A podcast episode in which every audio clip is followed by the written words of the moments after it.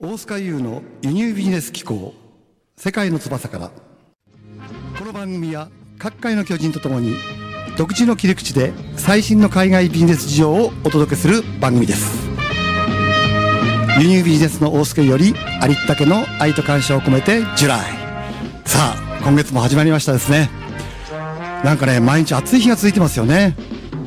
北海道で37度を超えてるっていうことですけどね。先月ねそういえばあのドイツにねクライアントさんと共にテンデンスっていう展示会に行ったんですね。そしたらねドイツもですね34度37度。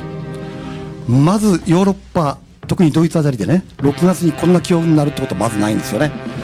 ですからなんか世界的にねなんか本当に言われてるような温暖化進んでるのかなというふうに感じ感じてしまうんですけどね。皆さんは元気でやられてるでしょうか。さて今日はですね本当に素敵なゲストをお招きしています私も非常にファンでありましてね私自身がワクワクしてるっていう感じなんですけどねさてご紹介しましょう日本を代表する登山家の小西博文さんです小西さんよろしくお願いしますどうも、大菅さん、よろしくお願いいたします。わあ、あとこれ勝手に盛り上がりました。恐縮でございます。ありがとうございます。ありがとうございます。はい。さてですね、えー、小西さんをちょっとご紹介したいんですけども、小西さんはですね、15歳で登山を始められて、20歳でですね、中国の8000メートル、8000メートルですよ、の、シシャパンマに無酸素登頂。これ後から説明しますね。無酸素登頂をされ、1997年には、7年にはですね、なんと日本人で最多となる、8000メートル、う方、6座無酸素登頂を記録されたということですね。すごいですよね。わあ、ここ盛り上がるとこですよ。はい、というところで、その活躍がね、えー、世界的にも認められて、映画の上村直美物語、あとはミッドナイトイーグルなどにも出演されているんですね。今日はですね、そういった小西さんからですね、世界を股にかけて活躍するための秘訣、心構え、こういったものを学んでいきたいというふうに思うんですね。楽しみです。さて、じゃあ早速、小西さん、よろしくお願いしたいんですけど。よろしくお願いいたします。はい、じゃあまずね、はい、まず最初に、これ皆さん思うと思うんですけど、はい、登山というものを、はい、を始められたきっかけを教えてください。はい、はい。えーとですね、大塚さん、私があの、ええ、まあ、小学校の頃ですね、え、まあ、兵庫県の宝塚というところに住んでたんですけども、で、まあ、その宝塚には、その六甲山というのがそびえとってですね。あ、六甲おろしの六甲ですよね。そうです、そうです。はいはい。で、まあ、そこにあの、わんぱく少年だったので、まあ、学校が終わると自転車で、まあ、山の中に入って、うん、まあ、渓流で、えー、沢ガニを取ったりとか、そんなことを取ったんですけども、まあ、あるその土曜日ですね、土曜日か日曜日に、えー、まあ、岸壁がいっぱいあるわけですね、渓流沿いに。が岸壁岸壁、まあ、まあ、あの、まあ、岩場。ああ、岩場ですね。まあ、あの、崖というよりは岸壁ですね。岸壁ですか。はいはい。で、これをその、えー、まあ、高さ40メートルぐらいのほぼ垂直のですね、うん、まあ、手がかり、足がかりのほとんどない、まあ、垂直の、ツルツルの岸壁をですね、うん、まあ、その、えー、まあ、地上からですね、うん、40メーター近いところを回る、ある、まあ、クライマーが登ってたわけですね。ああ、別な方が登ってたってそうです、そうです。まあ、私が、あの、小学校、えー、4年生、5年生ぐらいの頃なんですけどもね。はいはいはいで、まあ、その方は当然上からロープで引っ張っていただいてるわけじゃなくて、まあ、ご自分でロープを引きずりながら登ってるんですけど、まあ、もちろんその地上にはその方を確保する方おるんですけども、ただもし墜落すると、やはり、えー、結構な距離を墜落するのは間違いない。ですよね。ですね。下水、川が下はあの、渓流があるわけです。渓流。はい。なるほど。で、これがですね、ええ、その、まあ、そのような、えー、本格的なロッククライミングというか、うん、まあ、岸壁登攀というのを、まあ、生まれて初めて見たわけだったんですけども、うんまあ、非常にその、その、まあ、えー、クライマー、その、えー、登ってられる方がですね、うん、まあ、当然なんですけど、なんですけども、その、まあ、沈着に落ち着いて登ってられたわけですね。まあ、つるつるの、その岸壁をですね。はいはいはい、で、ここにですね、ええ、まあ、その、小学校、高学高学年だった私はですね、え、まあ、あれは大変怖いよと。で、あの怖さ、もう今の自分があそこの場所であの矢登りやれと言われたらもう当然もう、もうしょんべんをちび、おしっこちびっちゃうぐらい怖いそりゃそうですよね。で、もうおそらくもう動揺して、もう手も足も出ないぐらいもう、おそらくもう足がガタガタ震えまくるんじゃないかと、うんですよ、ね、これはっきり分かったんですね。で、それに対して、その、まあ、あの、その方に対してですね、自分がその、やはりまあ、大変な敬意というか、うん。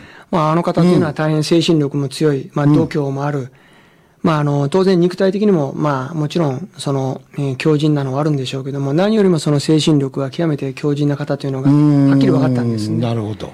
で、それに対して、やはり今の、まあ、もちろん小学生の自分なんですけどもね、まあ、やはりそんな、負けてるようじゃダメなんだという思いが出たわけです そんなこと考えます小学生で。まあ、負けてるというか、まあ、その、要は、その行為にまあ大変な恐怖感を覚えたんですね。あれは怖いというのがはっきり分かったんです。はいはいはい。で、それに対して、その、恐怖感を持ってる自分というのが、やはり、まあ、嫌だったわけですね。なるほど。で、それに対して、まあ、あのような岸壁を、まあ、あのように落ち着いて登れるぐらいの、まあ、それぐらいの人間になりたいなと思ってですね。そ、そこ思うことがすもう 普通の子子供さんじゃないですよね。なんて言うんですかね。だからその、自分が怯えて恐れてるっていうことに対して、それが非常に嫌だったんですね。許せなかったと。はい、そうです、そうです。だからもう、やはりそれに打ち勝てる、まあ、それを克服できる自分になりたいなというのがあったんですね。なるほど。もうそれはあの、大塚さん、あの、やはりもう学校の成績がどうのこうのとか、そういう話じゃないわけです。そもそもの、まあ、人間として、ええまあ、男として、まあ、あのような、それぐらいの、まあ、精神力が欲しいなと思ったんです。思いますか、そこで。ここがやっぱり常人じゃないところだと思いますよね。まあ、やはりだから、そのあたりは、その人それぞれ、まあ、何にビビビってくるかっていうのはあるとは思まあうんですけど。そうでしょうね。え我々じ6年生のことなんてか、ね、じ小学校のこと考えて、そんなこと、みじんたりとも思いませんでしたからね。はい、はい。わかりました。ありがとうございます。はいやっぱこの辺から違うってことですよね。いえいえうんそしてね、この、私も最初聞いたときに、この無酸素盗聴っていうのがね、はい。どういうその状況なのかちょっとよくわからなくて、はい。この、多分このリスナーの方もね、はい。無酸素のお盗聴とは何よというふうに思ってると思うんですけどはいはいはい。これをちょっと説明していただけますか？あの、まあ、あの、よく無酸素、今、えー大阪さんのおっしゃられるようにですね、まあ人によってはですね、小西さん、その息を止めて登っておられるんですかと、真面目な顔をしておっしゃる方潜水じゃねえんだからねおられる。だからもう、あの、それは無呼吸なんだと。だ無酸素というのはですね、まああの、世界中から、えーまあヒマラヤの、まあ特に8000メートルを超える山ですね。うんられる、えー登山家、クライマーの方たちの、まあ、えー95%、98%ぐらいの方がですね、まあ、あの、えースキューバダイビング等で使う、まあ、酸素ボンベですね。あまあ、純粋に一緒のもんじゃゃないんですけれども、ええまあ、そのような酸素ボンベを、えーをせ、まあ、背負って、その酸素を吸って登るというわけですよね。なるほど。まあ、それに対して、そのような酸素ボンベを、あの、一切持っていかないということですね。その酸素ボンベを使用しない、えー登山を無酸素、まあ、要は、無酸素ボンベ登山ということになるわけですね。それを、まあ、無酸素登山というふうに言ってるわけですね。そうですか。はい。じゃあ、普通は8000メートル登るときは、そうです、そうです。してるんですか？そうです、そうです。まあ、あの、まあ、もう9割、95%えー以上の方が、えー世界中から来られるクライマーですね。おーじゃあ、8000 8000メートルほど。エベレストなんか登る人もちろんです、もちろんですあ、。そうですか。えなんか映画なんか見るとその、そういう光景は見ないですよね。えいやいや、それは大阪さんですね。最近あの山の映画多いですけども、まあ、基本的には酸素ボンベを吸って、その酸素ボンベの酸素をマスクで吸いながら、皆さん、まあ、登られるわけです。あでしたかはい。ほう、ということなんですね。はい。じゃあ、まあ、酸素して登った方が楽なんですよね。もちろんですなんで、なんでその、その、無酸素なんですか？そう、ななんで無酸素で登る必要が？はい。うんそこはですね、えまあ、あの、皆さんが酸素ボンベ、まあ、なんで酸素ボンベを使うかというとですね、ええええまず一つには、あの、酸素ボンベの酸素を吸わないと、まあ、頂上には立てない。立てない。まあ、酸素ボンベの酸素があるから、その助けがあるから、頂上に行けるということなんですね。ってことは、生物学上、はい人間はその8000メートルでははい。生きていけないってことですか？まあ、あの、ただですね、ええ一部の人類は、まあ、あの、数十時間、なんとか、え酸素ボンベなしでも耐えれるわけですね。一部の人類ということなんですけど。一部の人類一部、一部の人類ということです。まあ、みんながみんな。どういう人類ですかまあ、これはあの、純粋に、まあ、肉体的な資質のある方ですよね。なるほど、なるほど。だからこれが例えば、あの、いくらかけっこが得意でもですね、じゃあ、あの、かけっこ得意な人たちがみんな、ウザインボルトの9秒、100メートル9秒3出せるかというと、これはああーなるほどねまあ、当然出せないですよ。うんこのようあなー資質そういうこということなんですね。なるほど。それ今の分かりやすいですね。いえいえ。ね、10秒切る人なんてか限られてますからね。そうです、そうであす。そういうことですね。そうです、そうです。ってことは、それこそトップ0.00何パーセントの人ってことになりますよね。まあ、あの、正確に言うとそのあたりになってきますね。っていうことは、かなりのその過酷なトレーニングとか、はいもちろん精神力もそうなんでしょうけど、はいはいどどういう練習、練習っていうのがど,、はいどういうふうにされるんですかね、それね。まあ、これはですね、ええあの、その方が8000メートル方に、えー、8000メートルを超える山に酸素ボンベなしで登れるかどうかはですね、うん実際に登ってその頂上に立って生還しないと、これはもう証明はできないということなんですね。え、行かないと分かんないってことですか？あのとと結局ですね、その日本でこれの証明証明はできないということなんです。本当ですか？これができるかどうかはですね。行ってみ、やんなきゃやってみなきゃこれは分からないということなんですね。だから例えばその富士山、まあ富士、日本で一番高いのは富士山になるわけですけども、富士山にじゃあ100回登ったから別に8000メートル無酸素で登れっていうのとはまたこれちょっと違うわけなんですね。なるほど。あくまでもその証明はもう実際にその方がその8000メートル方の頂上に酸素ボンベなしで立立たない限りの、あの、それが資質があるかどうかは分からないということなんですね。っていうことはですよ。はいその、小西さんにもややっぱ1回目があったわけじゃないですか。はいはい。その1回目ってのはどういう気持ちで行かれたんですかね？もう一回目わかんないわけですよねもうもちろんもしかしたら帰ってこれないかもまあもちろんそうです、そうです。おっしゃる通り、もうやってみなければわからないということですよね。どういう気持ちで、まあ、なんつうんだろうね、どういう覚悟とか気持ちとかで、まあ、はい。みんなにお別れをしていったんですか？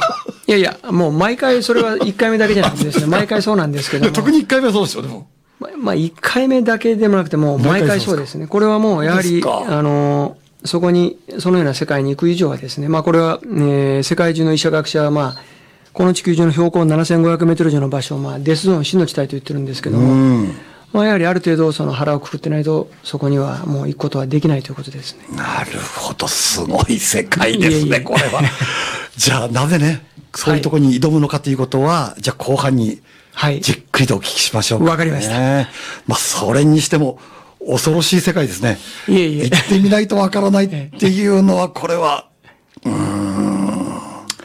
はい、じゃあ、ちあっという間にね、えー前半が終わりのような感じになってきましたね。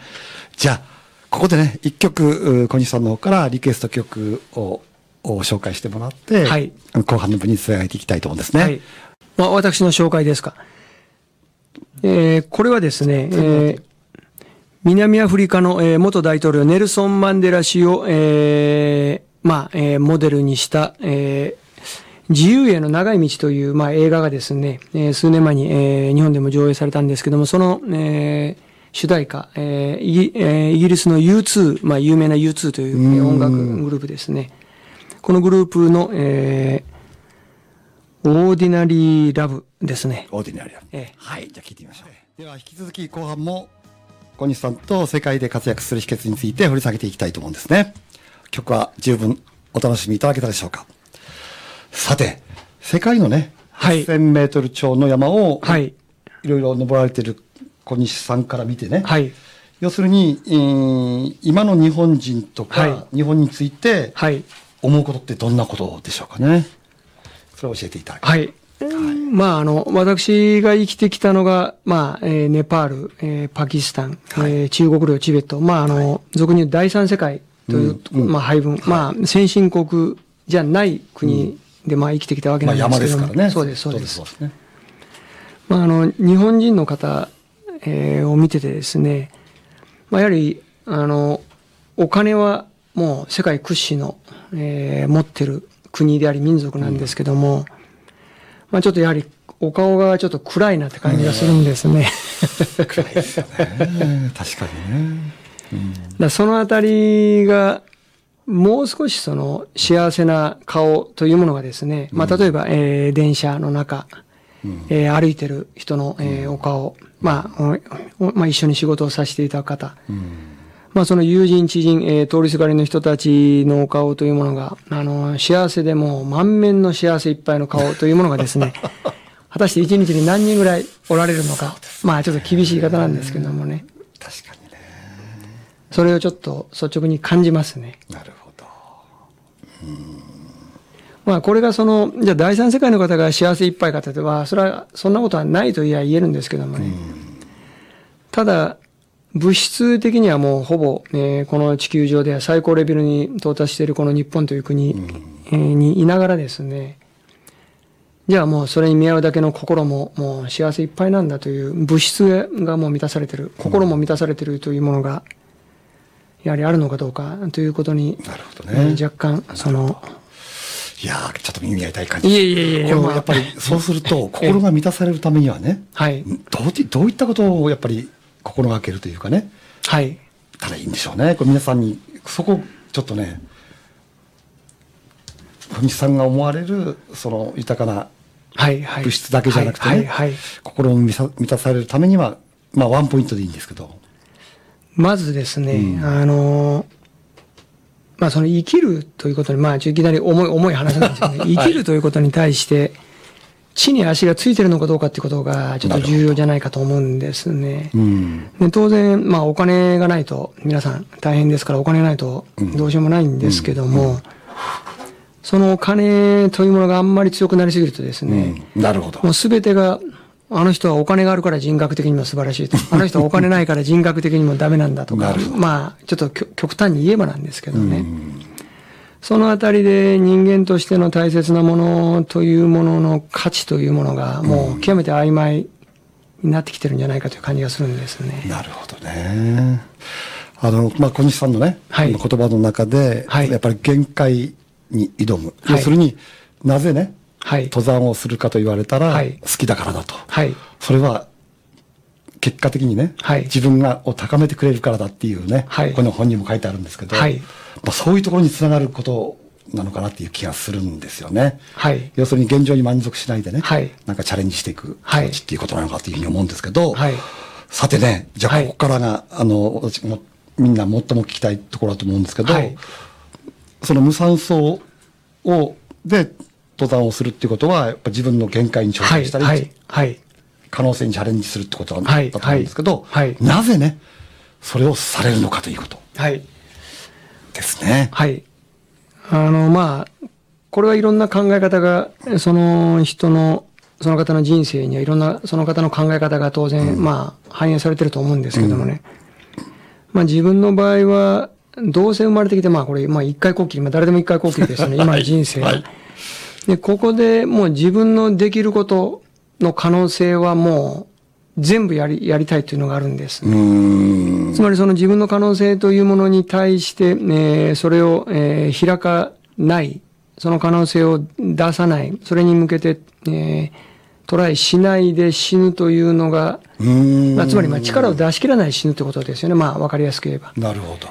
これがやはり、やっぱり嫌なんですね。うーん。それは自分として満足できない、もちろんそうです、そうです。うんっていうことですね。そうです。だからもう、せっかく自分の、まあ、えーまあ、心、体、魂というものがですね、まあ、可能性は皆さん、大変な可能性は私あると思うんですね。うん人間というのは。うん。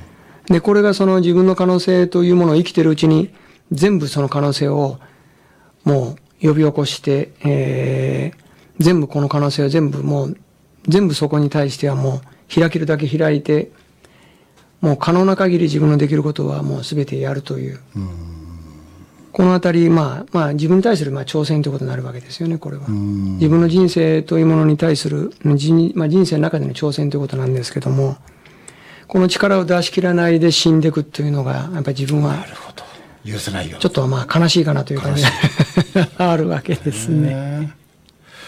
ねということは、ええ。その自分の可能性とかね、はい。限界を、はい。小西さんの場合は、はい。自分の愛するはい。山登りということで実現されているってことなんですよね。まあ、これは自分の中で一番ビビビッとくるのが、まあ、山登りだったわけですから、じゃあ、まあ、その山登りの中で、えーできる最高難度のことをやっぱりやりたいなというのがあるわけですね。で、それはもう、えーそれが、まあ、やはり人類の限界線上に、えー位置するということになるわけですね。まあ、スポーツは全部そうだと思うんですけども。帰ってこれないかもしれないって話、行くまでわからないって話ですからね。はい。これは想像できないような世界ですよね。いえいえ。なるほど、これすごいことだと思いますよね。はいうんそしてやっぱりそのお限界に挑戦するところからはい見えるものっって言いますかね。はいはいまあ、そこから見えるもので、こう、皆さんにですね、はいえーこれから、まあ、特に若い方やね、はいはいあの、まあ、小さくこれ固まろうとしてる人も多いじゃないですか。はいはいはいそういう人たちに対してのメッセージと言いますかね。はいそういうものをいただけたら嬉しいなと思うんですよね。はいはいまああのおおそらくですね、人間がその人が幸せか不幸せかということはですね、まあそのその方が死ぬ瞬間に決まるんじゃないかという感じがするわけですね。あ、それ、共感します。えーまあ大阪さんならそれをお分かりいただけるとはい私は思うんですけども、ええその死ぬ死ぬ瞬間に自分がまあもうこれ失敗だったと不幸せ極まりないって、はい。これはちょっとやはりまずい、それはまずい。残念じゃないですか絶対ダメ。だからこれはですね、じゃあ何かというと、おそらくその、自分がそのやりたいことに対して挑戦して実際やったと。うんで、結果としてダメっていうのは、まあよ、まあ、ダメっていうのはよくある話ですよ。特に、あの、その、目標が高ければ高いほど、これは失敗する確率は当然高いですよね。ただこれ失敗するのはありだと思うんですけども、うん。一番その悲しいのがやりたいことにトライしないで死んでいくっていうのは、これはちょっと悲しいんじゃないかと思うんこれですよね。は、絶対嫌ですよ。避けたいですよね。はいはい。そこが一番避けたいなと思う、心残りだはい。うん心残りで死んでいくっていうのが、私はやはりちょっと、果たしてその方は幸せなのかどうかということになってくると思うんですね。そうですね。わ私もね、同じようなこと思ってて、はい死ぬ、す死ぬ最後の言葉って私決まってるんです。何ですか、それ。俺もここまで来れたと。そうですか。で、次に生まれる時も大塚優になりたい。で これがもう知るセリフが決まってるんですけど、まさに同じようなことをおっしゃってるんじゃないかと思うんですよね。はい。はい、ありがとうございます。もっともっと聞きたいんですけど、まあ、本当にね、時間がなくなってしまってるんですよね。で、やっぱりこの視聴者の方も、はいもっともっとその小西さんのお話聞きたいと思うんですよね。はいそのお話を聞くチはいャンスっていうのはどういうふうにしたらいいですかね？えーとですね、まあ私のあの、ホームページ。ホームページ。ええホームページって言いますと、この www. はい。ドット musanso 無酸素はい無酸素。ドットコムあそうです、そうです。3w はい。無酸素 .com、はいはいこちらにアクセスすればはい。まあ、あの、私でよろしければで。いろいろ講演とかねあと、まあ、小西塾的な形で、はいい、ろいろなあー、人生を語ったりね、はい経営を語ったりされてるっていうことなんですけれども、はいはい非常に興味あると思うんですよね、はい今日お聞きになっている方も続きを聞きたいと思いますのでねそうですか。はい。はい。ということで、あっという間の30分でした。それでは次回は8月16日、また6時からお送りします。それではまた来週は、あ来月お会いしましょ う。ありがとうございました。はい、ありがとうございます。